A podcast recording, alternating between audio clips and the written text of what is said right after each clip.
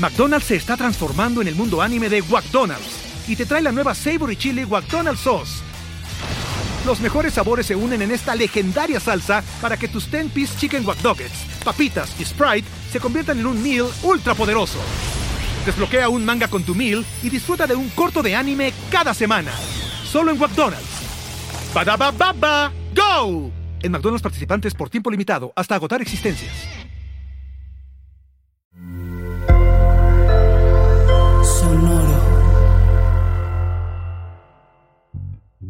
Entonces, ¿qué hace Zeppelin? Ayuda a esa compañía en la relación con sus clientes y sus proveedores, dándole servicio financiero en ambas dos relaciones, ayudándole a anticipar sus cobros cuando tiene clientes y ayudándole a pagar a sus proveedores. Y además eh, le permitimos, digamos, resolver un problema de flujo de caja. Y ahí es donde nosotros somos claves, porque no solamente le podemos ayudar en una transacción, sino que lo ayudamos en todo ese flujo constante todos los Y se genera una relación bastante importante con nosotros en la cual no solamente hay un servicio financiero, sino que nuestro cliente nos usa cuando necesita. Bienvenidos a Rockstars del Dinero, en donde estamos descubriendo que hacer dinero no es magia negra, hacer dinero es una ciencia. Hay una fórmula para crear y hacer crecer el dinero y en este programa la ponemos en práctica para convertirnos juntos en Rockstars del Dinero.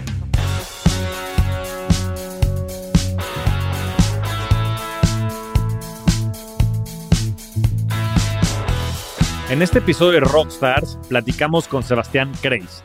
Sebastián es CEO y cofundador de Zeppelin, una plataforma de soluciones financieras para empresas B2B, que ayuda a organizar sus pagos y acceder a financiamiento.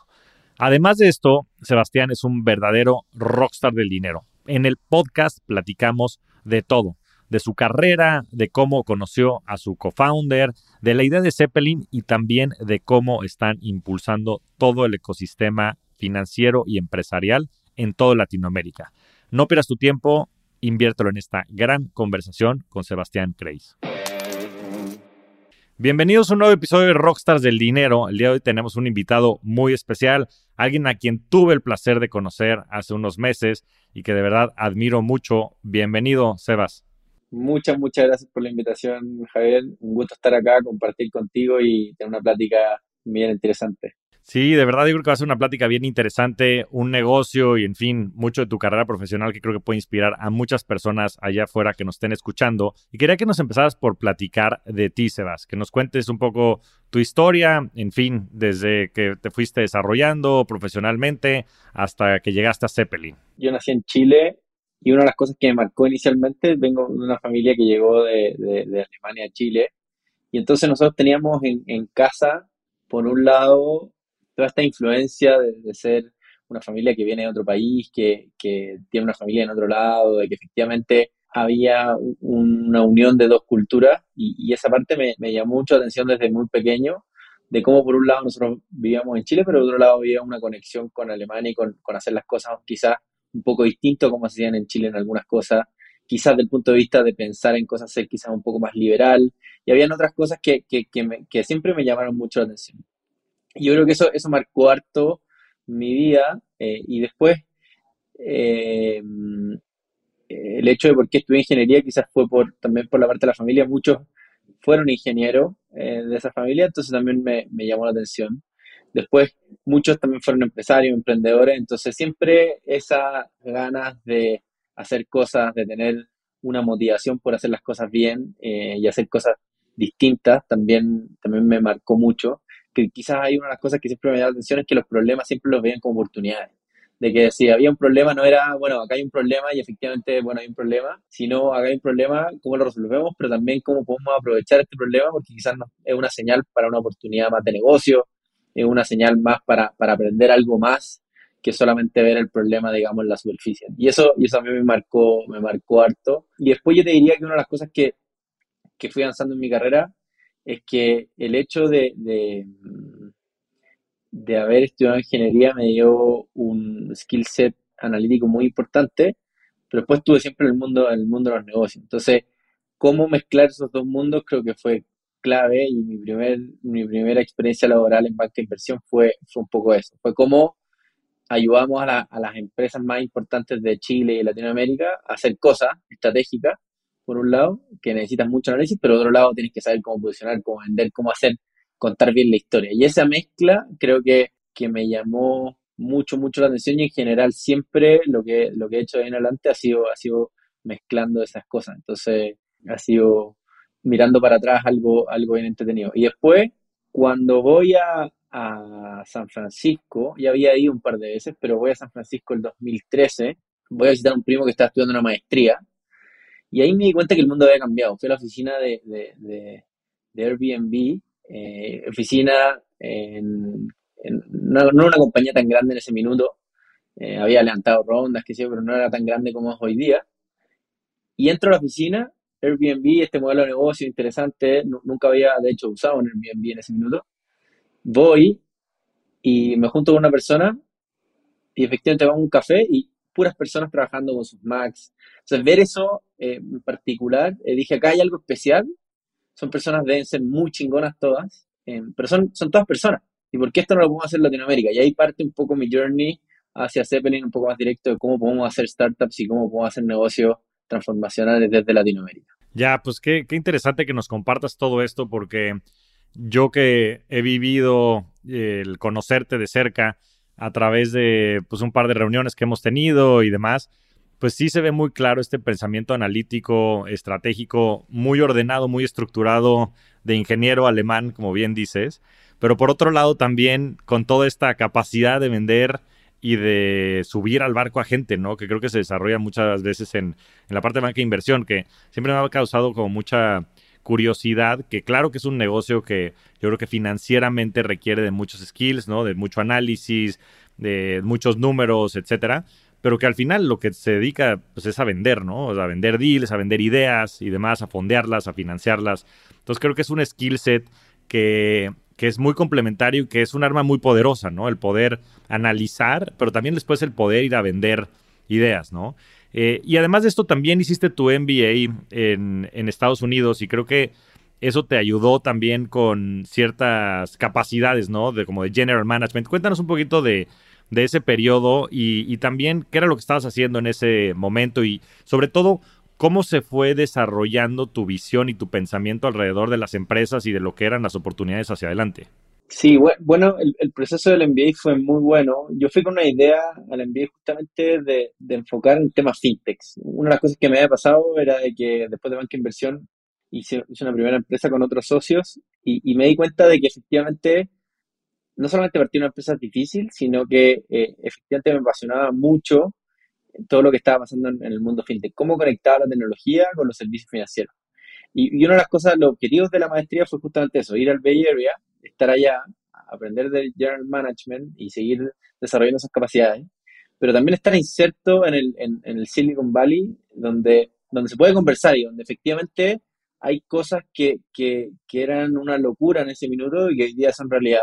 Y que también en el fondo eso no requiere de que tú desde Silicon Valley solamente lo puedas hacer. De hecho, me, me acuerdo perfecto que, cómo se hablaba de, de, la gente que iba de China o India al Silicon, a Silicon Valley para aprender y pues llevar muchas de esas tecnologías, muchas de esas experiencias también a, esos países. Y yo decía, bueno, acá en Latinoamérica se puede. otra de las cosas que también me llamó mucho la atención del MBA y de esa, de esa, de esa experiencia ya fue que personas y, muchos amigos iban con una idea fija y después cambiaban completamente lo que querían hacer con su vida porque efectivamente encontraban cosas muy interesantes, se dan el tiempo para ellos mismos. Y yo creo que esa, esa experiencia también fue importante para mí para darme cuenta qué es lo que yo quería hacer el, el, próximo tiempo, porque cuando te das cuenta efectivamente de eso, hay, hay, hay, una fuerza interior más allá que te permite hacer lo que tú quieres hacer, independientemente que hayan, cosas que no, sucedan al principio, de que, de que hayan momentos malos y que puedes superarlos porque, porque encontraste eso que tú quieres hacer. De acuerdo, pues sí, la verdad es que eso es lo que creo que más ayuda en los viajes. A mí me encanta viajar justo por eso, porque creo que conoces nuevas culturas y eso te da como nuevas perspectivas, que de cierta manera como que construyen un stack adicional en tu cerebro y te permiten ver como en otras dimensiones, ¿no? Pero qué interesante esa parte, Sebas. Y, y lo que me gustaría preguntarte es, pues ahorita estamos pasando por un eh, momento económico difícil, sobre todo en la parte de fondeo de nuevas empresas y demás, pues han apretado mucho las cosas y ha salido toda una narrativa, eh, pues un poco en contra sobre todo del sector fintech, porque pareciera que se hubiera como sobrevendido la idea, ¿no? De lo que pudo haber sido o no, y de que se iban a, derrumbar a los bancos, etcétera. Pero tú, desde que, desde la primera vez que platicamos, me quedó como muy clara tu visión de cómo FinTech podía ayudarle a las personas, a los negocios en general, a este, llevar mejor su día a día, ¿no? Y creo que tiene muchísimas vectores y pilares que son bien interesantes. Entonces, ¿cuál es tu perspectiva acerca de cómo FinTech, ¿no? Y digo, FinTech, la gente lo entiende, pero yo creo que más allá del jargon, de la palabra, pues cómo, cómo la tecnología adherida a servicios financieros pueden pues, modificar de manera radical los flujos y el día a día de las empresas. ¿Cómo lo entiendes tú? No, súper, súper buen, buena pregunta y buen, buena discusión, porque creo que una cosa que es muy relevante es que primero en los mercados actuales los, los precios de los activos suben y bajan, pero, pero aquí la tecnología y la nueva experiencia de usuario, las nuevas formas de cómo resolver los problemas llegaron para quedarse. Entonces, eso yo creo que no está en discusión. Aquí lo que, lo que quizás está en discusión es cómo crear una, cómo desarrollar, escalar una compañía que efectivamente haga, haga esas cosas a escala, ¿cierto? Y tenemos varios ejemplos en Latinoamérica que lo hacen muy bien. Eh, Nubank, Mercado Libre, que han construido compañías icónicas eh, en, la, en, la, región. Y que yo creo, yo, yo, diría que hay tres cosas que son relevantes para FinTech en la región. Es que quizás si tú quieres partir una compañía en Estados Unidos, puedes tomar algún otro servicio de alguna infraestructura o alguna otra fintech que te permite construir tu fintech porque ya hay muchas y, existe una infraestructura mínima para poder partir. En Latinoamérica, si tú quieres partir tu fintech, tienes que construir tu infraestructura casi desde cero. ¿Por qué? Porque no existen esas otras fintech que te van a permitir. De hecho, esa, esa categoría fintech, esa infraestructura para, para servicios financieros también están haciendo. Entonces, claro, mirando hacia adelante, el que quiera partir una fintech en dos, tres años más o cuatro años más, cuando ya esa infraestructura en algunos casos exista, va a ser más fácil. Pero día hay que construir el stack completo. Lo segundo es que los problemas de, de, los clientes, tanto en personas como empresas, están mucho más rotos. O sea, la necesidad, no solamente de una necesidad específica, sino que está roto muchas veces el, el cómo acceder a ese cliente, cómo cómo la persona hoy día resuelve ese problema es totalmente distinto a cómo lo resolvería contigo. Entonces hay, cambios de hábito, hay una serie de cosas que, efectivamente generan que eso, que eso sea así. Y lo tercero es que si hacemos zoom out, por ejemplo, en los últimos 50, 100 años, quizás la forma en cómo dar los servicios financieros eh, no ha cambiado mucho en el caso de empresas.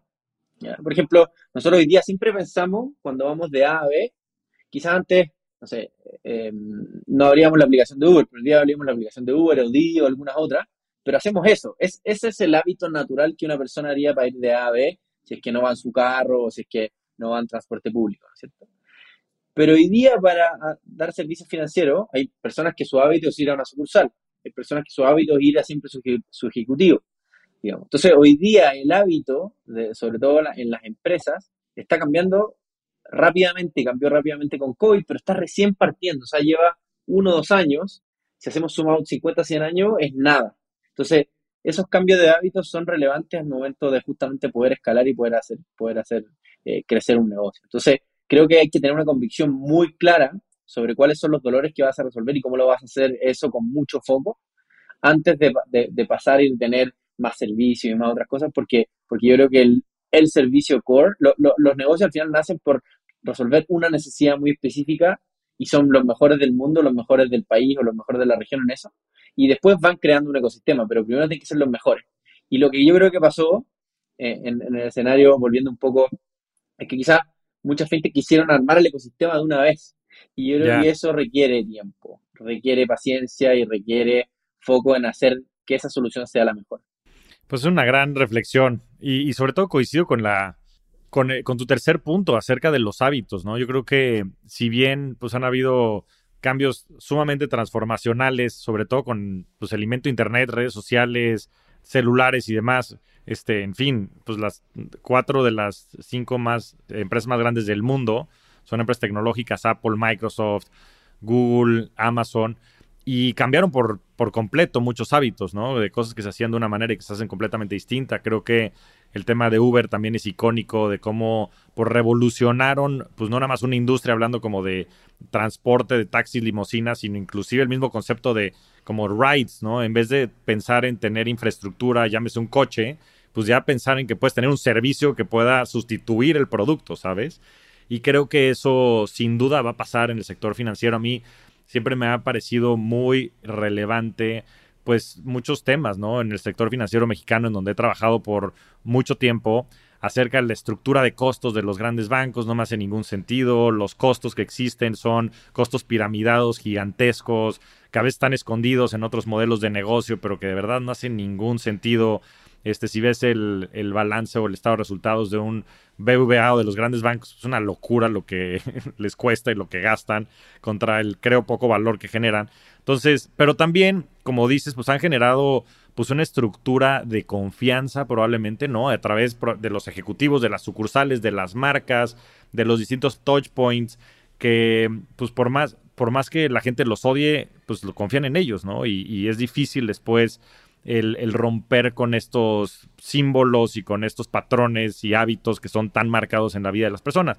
Pero también, por otro lado, la gran oportunidad es que están excluidos, pues no sé si el 60% de la población y el seguramente el 30% de las pymes. Y hay una serie de ineficiencias en cuestiones de crédito y otros muchos factores que hacen que la economía en sí no esté dando de su potencial este, que, puede tener, ¿no? Entonces, con esto de preámbulo, me gustaría que nos platiques de dónde nace la idea de Zeppelin y cómo, cómo crees tú que esto cambia el juego, ¿no? En las tres dimensiones que estabas platicando. Sí, em, a ver, quizás si, si, vemos el tamaño de la oportunidad para empresas, por ejemplo, en Latinoamérica pueden haber más de 30 millones de compañías, distintos, distintos niveles de tamaño, persona física, persona, eh, persona moral, persona física con actividad empresarial.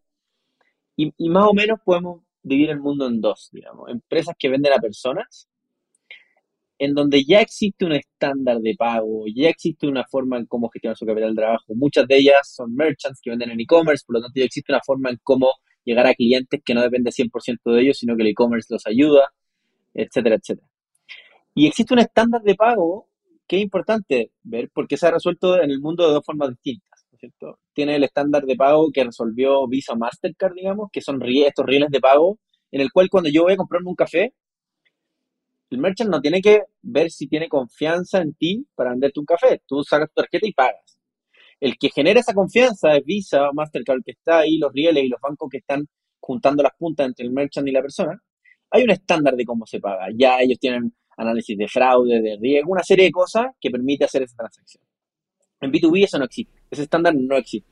En China se resolvió otro problema, lo resolvieron con códigos QR, se saltaron la tarjeta, el smartphone penetró, saltó la tarjeta, pero los códigos QR hacen lo mismo, se conectan entre dos partes para generar esa confianza. Entonces, una de las cosas que, que pasa en el mundo B2B es que hoy día SPAY es muy eficiente en México, pero la confianza que hay en la transacción entre SPAY en dos partes se genera en un mundo offline que no es online.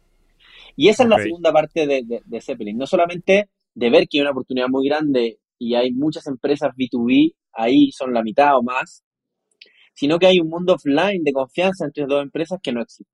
Si eso además le sumamos lo que hablamos al principio de que el incentivo de un ejecutivo de cuentas atender a uno de 100 en vez de a 100 de a uno, quizás la comisión sería bastante parecida y atienda a uno de a 100 que a 100 de a uno, entonces el long tail queda fuera. ¿Y qué es lo que pasa? Que, que ese long tail es grande, genera más del 60% del empleo, entonces eh, son muchas, muchas compañías, más del 95% de las compañías están en ese long tail. Entonces, ¿cómo ayudamos a que exista confianza? Una de las cosas que, justamente nos, llama mucha atención en Serverlin es que nosotros le damos una plataforma que le permite ver su información en tiempo real. Entonces, ¿cómo ganamos la confianza? Es que la compañía ve su información. No es la nuestra, es la de él, que la, y embebemos los servicios financieros ahí. Fue la forma en cómo dijimos, mira, es la forma en cómo nosotros conectamos el negocio, el día a día, la toma de decisiones con servicios financieros. Y la segunda fue de que en el fondo, además de generar confianza, esto lo queremos hacer de una forma en la cual yo te conozco a ti a través de tu cliente o tu proveedor. ¿Por qué? Porque nosotros generamos un network de compañía y generamos esa confianza también porque trabajamos no solamente contigo, sino que podemos trabajar con tu proveedor o podemos trabajar con tu cliente y generamos esa, esa confianza en las transacciones. Entonces, eso lo que generó un modelo de negocios que fuera bastante eh, eficiente desde el punto de vista de Unit Economics, pero también que pudiéramos escalar y que pudiéramos generar la confianza en, nuestros clientes. Yo creo que esa ha sido una de, las, de las cosas más relevantes en, nuestro modelo de negocio y cómo fuimos consiguiendo. Y que no solamente funciona, funciona en Chile, no solamente funciona en México, sino que puede funcionar en toda Latinoamérica. Entonces hoy día nosotros estamos enfocados principalmente en generar este estándar o llevar a Shape este estándar de transacciones entre empresas B2B y cómo eso eh, en paralelo también nos genera a nosotros un, un PNL bien robusto. Sí, porque el problema con los bancos, como platicábamos, y con el modelo de negocio, y en fin, la estructura de las personas, es que las personas tenemos tiempo limitado, ¿no? Entonces, pues tú puedes, o sea, los incentivos de uno de los ejecutivos seguramente van en cuestión de la generación de ingresos que le tengan al banco, susodicho, o a la institución financiera. Y pues ellos muchas veces se van por los tamaños, ¿no? Entonces van a atender, como decías, a una empresa grandota que tal vez valga 100 en vez de atender a 100 empresas de uno. Y, es donde creo que la tecnología es verdaderamente revolucionaria, porque pues no nos damos abasto, ¿no? Simplemente para poder tener esa mano de obra, si le quieres llamar de alguna manera, o capacidad de atender a las personas. Pero con tecnología lo puedes hacer, ¿no? El reto era cómo generas esta confianza, que me parece, y siempre me ha parecido brillante su parte, que justo puedas embeber estos servicios para que la confianza se genere desde el mismo sistema, desde la misma tecnología, ¿no? Y eso les permita, no nada más a ustedes, sino a los distintos eh, participantes de la red, tener la certeza de que existen pues, este, los modelos, los flujos, etcétera, como para soportar todas las transacciones y negocios que se están haciendo entre los distintos players. Ahora, este, yo ya conozco más el modelo de Zeppelin, pero si tuvieras que explicarlo de manera muy sencilla para la gente allá afuera y describir los servicios que ofrecen, ¿qué, qué les dirías? McDonald's se está transformando en el mundo anime de McDonald's y te trae la nueva Savory Chili McDonald's Sauce los mejores sabores se unen en esta legendaria salsa para que tus 10-piece chicken wack papitas y Sprite se conviertan en un meal ultra poderoso. Desbloquea un manga con tu meal y disfruta de un corto de anime cada semana. Solo en McDonald's. ba baba go! En McDonald's participantes por tiempo limitado hasta agotar existencias. Hoy día la definición de una empresa para un servicio financiero tradicional quizás es ver su estado de resultado. Nosotros, ¿cuál es la definición de una empresa para nosotros? Es que es un es alguien dentro de un ecosistema. Y lo más importante para esa empresa es la relación con sus clientes y sus proveedores. Entonces, ¿qué hace Zeppelin? Ayuda a esa compañía en la relación con sus clientes y sus proveedores, dándole servicios financieros en ambas dos relaciones, ayudándole a anticipar sus cobros cuando tiene clientes y ayudándole a pagar a sus proveedores. Y entonces se genera una relación importante con Zeppelin porque justamente la relación con cliente y proveedor es lo más relevante y estamos nosotros ahí para ayudarlo. Y además eh, le permitimos, digamos, resolver un problema de flujo de caja. ¿Por qué? Porque quizás la empresa compra hoy algo, lo vende en un par de días más, pero después le pagan en 30, 60, 90 días más. Entonces se genera, después de los próximos 90 días, mientras espera ese pago, quizás puede vender cada mes, entonces tiene que pagar de nuevo a sus proveedores para comprar y vender, y por lo tanto se genera una carga en la cual tiene que pagar a sus proveedores, pero no ha recibido su ingreso.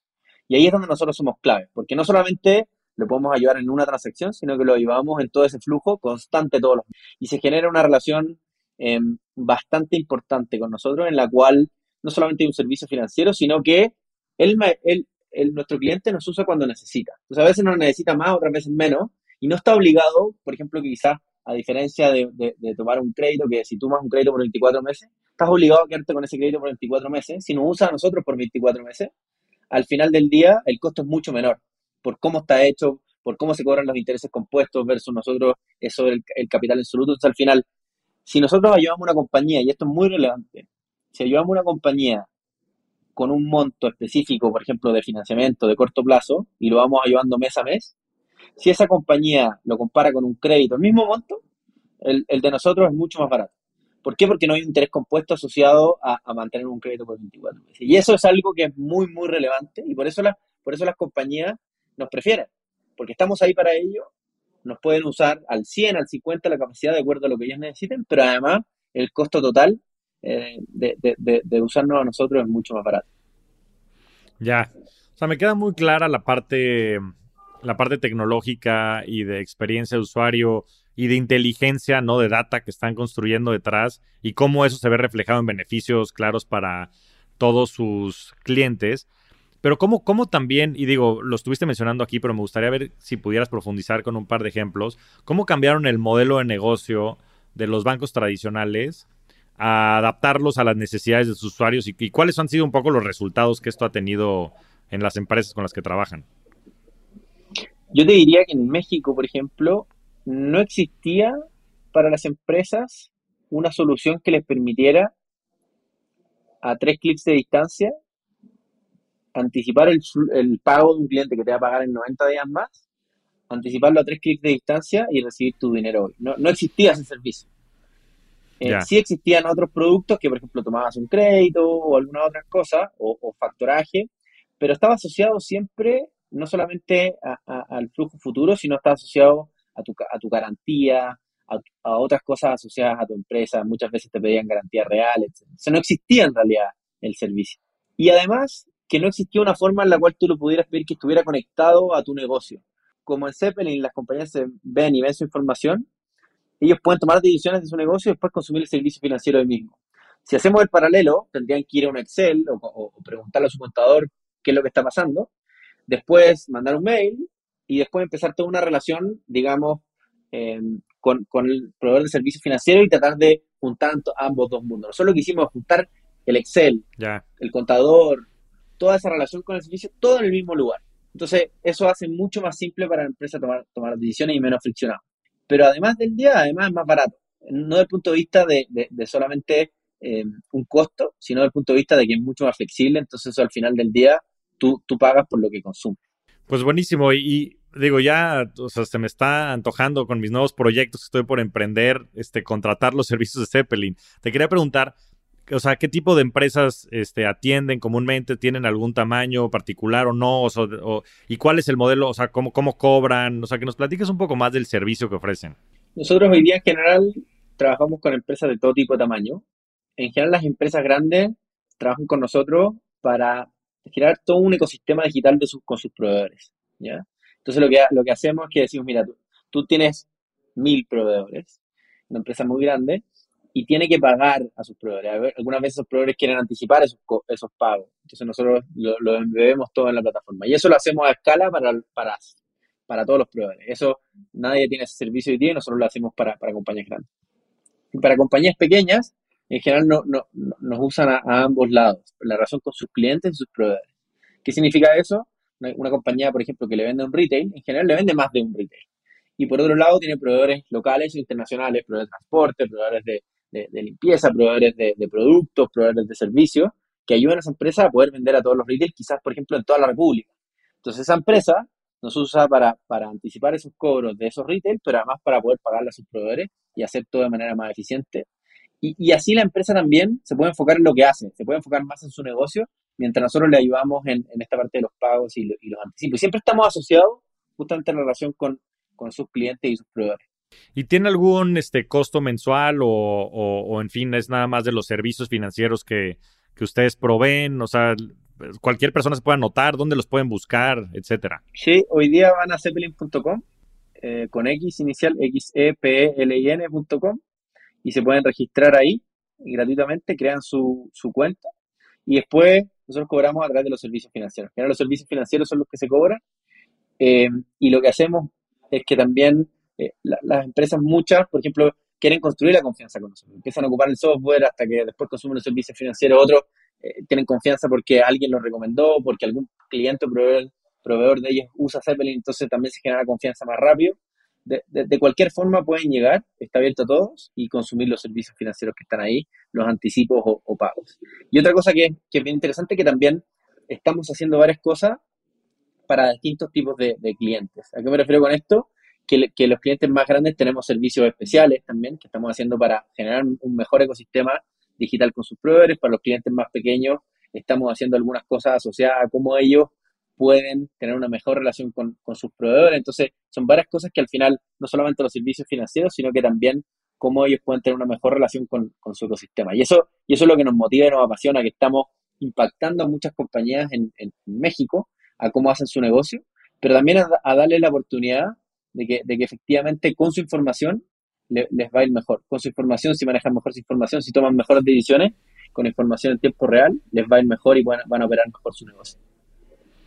Sí, a mí siempre me ha parecido fantástico ese concepto que me platicaste hace unos meses acerca pues, de todo este ecosistema que se está generando y toda la data que se está generando en el ecosistema, porque creo que elimina muchas ineficiencias y costos, ¿no? De, riesgos que se pudieran presumir que, son inexistentes y que lo que hace es que baja, muchísimo el costo de financiamiento pues, de todo el ecosistema como tal, ¿no? Y, y segundo, también brillante, la estrategia de, pues al integrar a todos los proveedores y clientes, también, pues de cierta manera estás prospectando nuevos clientes, ¿no? O sea, me parece también una estrategia buenísima que genera mucha viralidad en el modelo de negocio y muchísimo crecimiento. Y esto lo digo en el contexto de, pues que han habido, pues muchos eh, rumores acerca de pues empresas que tal vez no les esté yendo muy bien porque sus modelos de negocio no son exitosos, específicamente ahora que se ha apretado muchísimo el financiamiento. Y a mí me dio mucho gusto, que no sé si fue el año pasado, creo que fue 2021, ¿no? Ustedes levantaron su serie B, una ronda bastante interesante con inversionistas importantes. Entonces, me gustaría que nos platicaras, digo, a grandes rasgos, eh, pues algo acerca de esa ronda de financiamiento, también algo de los inversionistas, que creo que es, uno, es un tema importante, ¿no? De, de Zeppelin y de la confianza que han invertido en, ustedes. Y también, pues a grandes rasgos, algo los resultados que han podido generar en estos últimos años. Sí, nosotros tenemos una, convicción bien importante acerca de, que al final nuestros inversionistas son nuestros socios y son parte importante de nuestro journey para, para, para llegar a nuestra visión de, largo plazo. Y ahí una de las cosas que, que, más fue muy importante en la serie B es que ya habíamos probado, que teníamos muy buenos unit economics, habíamos probado que podíamos escalar en dos países y, éramos importantes, pero que además sabíamos de que efectivamente este es un problema muy profundo y que por lo tanto necesitamos varios años para resolver, digamos, y generar el ecosistema y por lo tanto vamos a seguir eh, creciendo nuestro negocio de manera muy, muy enfocada. Yo creo que esa es una de las cosas y el resultado de eso, al final, la, serie B. Lo segundo te diría, al final nuestro equipo es un equipo muy, muy capaz. quizás el mejor equipo fintech B2B de la región, justamente por la experiencia que tiene cada uno y cómo aporta cada uno al modelo de negocio que estamos construyendo. Y tercero, es que probamos también de que, de que rápidamente podíamos escalar en un segundo país como México y que la oportunidad que veíamos, no solamente una oportunidad en términos de, crecer y escalar, sino que estábamos justamente ayudando a generar este nuevo, este nuevo estándar, esta nueva forma en cómo consumir servicios financieros para, para empresas, que obviamente eh, no lo íbamos a hacer de un día para otro, pero que sí estábamos avanzando muy bien y que estábamos generando muy buenos unit economics y que como el mercado es tan grande, en el fondo con, una, con una participación aún muy, muy pequeñita, o sea, ni siquiera importante para nadie del mercado, sí estábamos generando un, valor y buenos unit economics. Entonces yo creo que esa, esas fueron cosas que son relevantes. Y hoy día, mirando hacia atrás, cómo terminamos el 2022 fue justamente eso. Seguimos enfocados en generar valor lo que otro que generamos es que somos hoy día mucho, mucho más claros con quién es nuestro cliente. Sabemos muy bien a qué empresa nosotros sí podemos ayudar y a quiénes no. No, no. Quizás no estamos en el mercado para ayudar a todas las empresas y por eso nuestro foco en empresas B2B es bastante claro y bastante marcado porque sabemos bien que esas empresas las podemos ayudar y tenemos ciertos segmentos de, tamaño que también son, son bastante amplios, pero, pero sabemos bien a qué empresas podemos ayudar. Y lo otro es que, es que, es que estamos aprendiendo constantemente y una de las cosas que, que más nos gusta, como estamos en la relación con clientes y proveedores, eso va cambiando constantemente. O sea, nuestra información va cambiando y con eso vamos aprendiendo, vamos ajustando nuestros modelos de riesgo, vamos ajustando nuestros modelos de fraude, vamos ajustando nuestros modelos de, oportunidades, cómo vamos creciendo, en qué industrias, en qué empresas. Y eso, y eso al final es, es justamente una de las fortalezas de cómo nosotros vamos construyendo valor eh, para, nuestro, para, para todos nuestros accionistas. Y, y, te diría yo que la invitación que también le hacemos a nuestro equipo y a, todos los miembros que se han sumado de Zeppelin es justamente eso, es cómo, cómo construimos no solamente una empresa que dé servicio financiero a la empresa, sino cómo ayudamos a shape eh, este nuevo estándar en la cual eh, ya no, no queremos que, que, 100% esté definido por un ejecutivo de cuenta, sino que la plataforma, la data, la información, las recomendaciones sea algo muy relevante y que hoy día no existe un Uber en B2B que te muestre cómo es, sino que lo estamos construyendo entre, entre todos los actores que estamos en el mercado y por lo tanto eh, queda un camino largo por recorrer, pero estamos muy motivados en, ayudar a definir ese, estándar. Sí, creo que la, la visión es súper, súper interesante y creo que de verdad lo, lo están logrando. Como dices, yo creo que estos pues grandes milestones, cambios de hábitos y infraestructura, como bien mencionabas al principio, que, funcionará durante los próximos 100 años, pues toma tiempo, ¿no? Y toma mucho foco y toma mucho esfuerzo y toma mucho talento, ¿no? Entonces también, si hay personas escuchándonos que estén interesados en, en la visión, también busquen a, Sebastián en LinkedIn seguramente para, para, ver si se pueden unir al, al talentoso equipo que tienen allá en Zeppelin. Y me gustaría ahondar justo en el tema de la cultura, ¿no? Empezando por, por tu socio, creo que tienes una historia este, muy coincidente, creo que se conocen de tiempo atrás, no sé si estudiaban creo que en la universidad juntos, trabajaban creo que en el mismo edificio, o sea, hubieron como muchas paralelas en, en su historia, pero me gustaría que nos platicaras un poquito de, de Nicolás y después también acerca de la cultura, porque desde la primera vez que platicamos, pues siempre has tenido como muy presente el tema de la cultura y el tema de talento como un diferenciador muy importante para que logren esta visión. Entonces, que nos platiques un poquito de esos dos temas. Buenísimo. Sí, mira, a ver, em, una de las cosas que, fue clave al momento de, partir Zeppelin es que justamente poder y, y, dedicar tu vida con convicción a hacer algo, justamente hacerlo con, con alguien que también tenga esa convicción de hacerlo en grande y de que sabes de que, de que, de que para hacerlo en grande hay que hacer eh, sacrificios y desafíos que son relevantes. Entonces, esa fue una de las cosas que, fueron más importantes al momento de platicar, de decir, ya, ¿qué queremos que sea Zeppelin y cómo queremos eh, desarrollar Zeppelin? Y, y, eso también tiene que ver con la cultura, porque no tenemos todas las respuestas como, como equipo fundador, pero sí sabemos y tenemos muy claro eh, cómo ir construyendo el camino y cómo eh, asociarnos con, el equipo talentoso que nos va a ir complementando a cómo armar lo que estamos construyendo. Eh, y tenemos varios ejemplos de, personas que se sumaron al principio, personas que fueron claves en el momento en que saltamos a México y se sumaron como equipo y socios en México. Entonces, yo diría que una de las claves fue justamente eso, cómo somos lo suficiente, tenemos la convicción y tenemos clara nuestra visión y queremos saber dónde llegar, pero también somos humildes en, que no tenemos todas las respuestas y que sabemos que, el equipo es lo más relevante para poder hacer algo así, eh, que tenga algo trascendental, pero que también lo más importante es la ejecución. Acá podemos tener muy buenas ideas, pero la ejecución es lo más relevante y eso es nuestro foco, nuestro foco principal.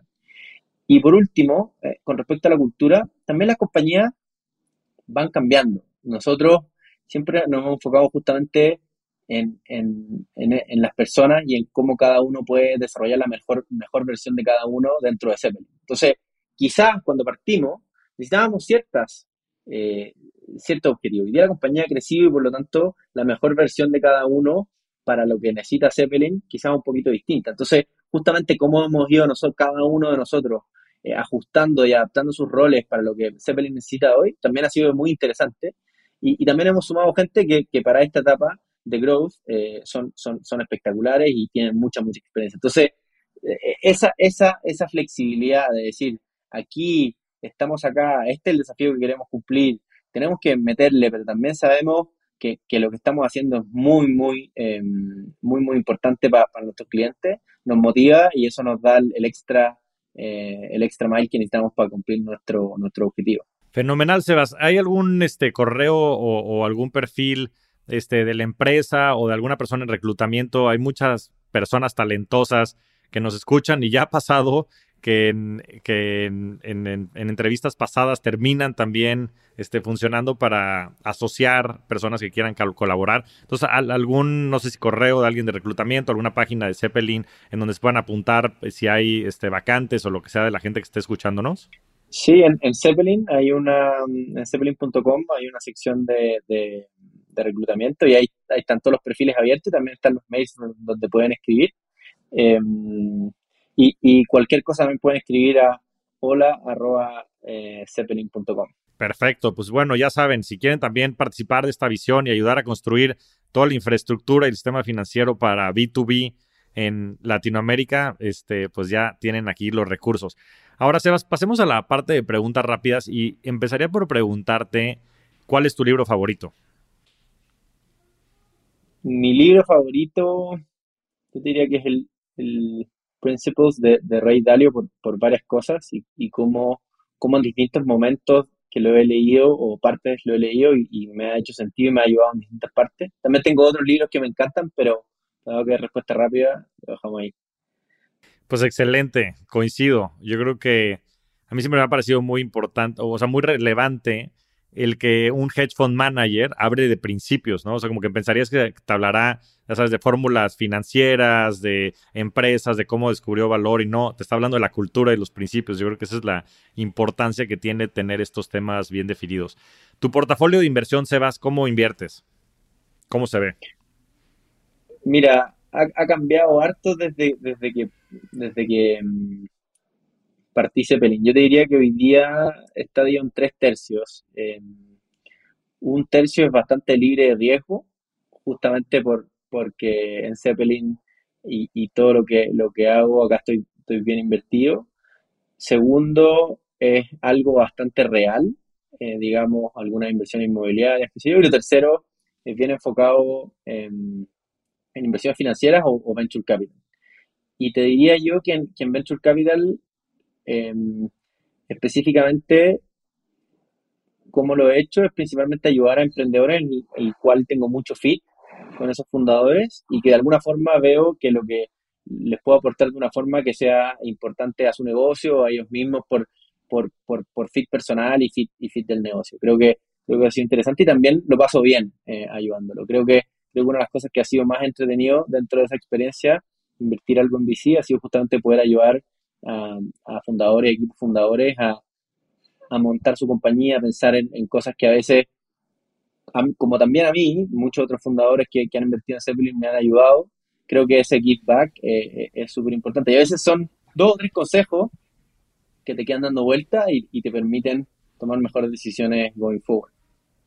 Sí, fantástico este último bucket que mencionas porque creo que sin duda hay un círculo virtuoso entre los emprendedores exitosos y digo, nos tenemos que remontar a la PayPal Mafia, ¿no? Y cómo fueron tan eh, icónicos todo lo que han construido después de ese emprendimiento, pero creo que lo mismo sucede, ¿no? En el ecosistema emprendedor en México, que la verdad es que no es muy amplio, apenas están haciendo y creo que sin duda Zeppelin es uno de los grandes ejemplos que inspiran a las personas también y me imagino que tendrás este, muchos colegas a los que estés apoyando, que te estén apoyando a ti de regreso y esa red creo que tiene muchísimo valor. Y además, seguramente sé que tu señora Antonia es este partner en AllVP, entonces también está esa, esa vena de, de, temas de Venture Capital. A ver si después Antonia se anima a venir también al podcast, este, le mandamos un, un fuerte saludo, una, una rockstar sin duda también tu señora y, bueno, me imagino que de ahí vendrá también mucho de la pasión por el Venture Capital. Ahora, por último, eh, ¿cuál ha sido tu mejor inversión, Sebas? Y esto lo digo en el aspecto más amplio de la palabra. Qué buena pregunta. Yo te diría que, la mejor inversión ha sido en, trabajar en, en, cómo generar convicción em, y confianza en, las cosas que, que yo hago, digamos. Em, al final, nuestro mayor activo es el tiempo que tenemos. Em, y por lo tanto, ¿dónde dedicamos nuestro tiempo? Hay varias frases muy, muy famosas sobre cómo, sobre lo importante que es dedicar tu tiempo. Y entonces yo pensaba, bueno, ¿cómo, efectivamente puedo saber si es que lo estoy haciendo bien o no? Y, y, creo que para mí la respuesta es justamente el desarrollar esa convicción y saber de que efectivamente las cosas que, estoy haciendo están generando un impacto importante. Em, y quizás muchas veces no un impacto, digamos, de corto plazo o, quizás algunas veces son, son de mediano o largo plazo, pero, pero sí sé que hay una convicción por hacer las cosas muy bien y que esa convicción existe y se va desarrollando. Yo creo que esa ha sido la inversión que, le he dedicado bastante tiempo también a, ir desarrollándola, de saber qué cosas me permiten desarrollar mi convicción y qué cosas no, entonces saber cómo hacerlo. Y por último, conversarlo abiertamente.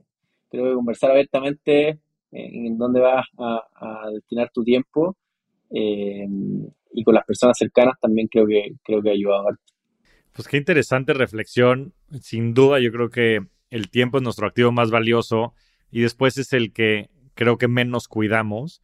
Eh, una cosa que a mí me ha costado mucho trabajo es intentar cuidarlo más. Este, mi antigua coach le, siempre me decía que tenía que ser un time warrior y, digo, más que cuidarlo, como dices, es ser intencional, ¿no? De lo que quieres construir con tu tiempo, ¿no? Yo creo que también lo reflejas en esta convicción y creo que también tener un grupo de apoyo a tu alrededor, que puede ser desde la familia, amigos y demás, con la que puedas compartir estas reflexiones y pensamientos, sin duda hace que vayas afinando y optimizando el modelo, regresando a muchos de los conceptos que utilizaste dentro de la plática. Sebas, pues no me queda más que decirte que eres un verdadero rockstar del dinero, que estamos muy contentos de que estés emprendiendo en Latinoamérica y ayudando a generar muchísimo beneficio para muchas empresas y a, resolver problemas que son verdaderamente críticos, ¿no? Y que yo creo que pueden detonar un crecimiento muy importante de la región y que pueden a su vez generar muchísimo bienestar para las personas. Entonces, pues gracias por compartir estos minutos con nosotros aquí en Rockstars del Dinero y te mando un muy fuerte abrazo. No, muchas, muchas gracias por la invitación. Siempre un gusto compartir tiempo contigo y también te mando un abrazo grande y mucho, mucho éxito en este podcast. Eh, así que te deseo lo mejor. Muchas gracias a todos. Nos vemos semana a semana en este espacio para convertirnos juntos en Rockstars del Dinero. Yo soy Javier Martínez Morodo. Búscame en redes sociales como arroba Javier MTZ Morodo. Y suscríbete a Rockstars del Dinero en Spotify, Apple Podcast, donde sea que escuches tus programas. Agradecimientos especiales a todo el equipo de producción. Rockstars del Dinero es una producción de Sonoro.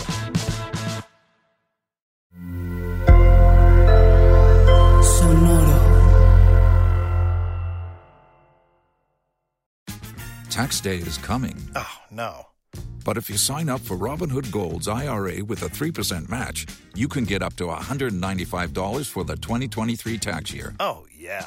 Sign up at Robinhood.com slash boost by tax day to get the biggest contribution match on the market. Subscription fees apply. Investing involves risk. 3% match requires gold for one year from first match. Must keep IRA for five years. Robinhood Financial LLC member SIPC. Lucky Land Casino asking people what's the weirdest place you've gotten lucky? Lucky? In line at the deli, I guess? Aha, in my dentist's office. More than once, actually. Do I have to say? Yes, you do. In the car before my kids' PTA meeting. Really? Yes. Excuse me, what's the weirdest place you've gotten lucky? I never win and tell. Well, there you have it. You can get lucky anywhere playing at LuckyLandSlots.com. Play for free right now. Are you feeling lucky? No purchase necessary. Void where prohibited by law. 18 plus. Terms and conditions apply. See website for details.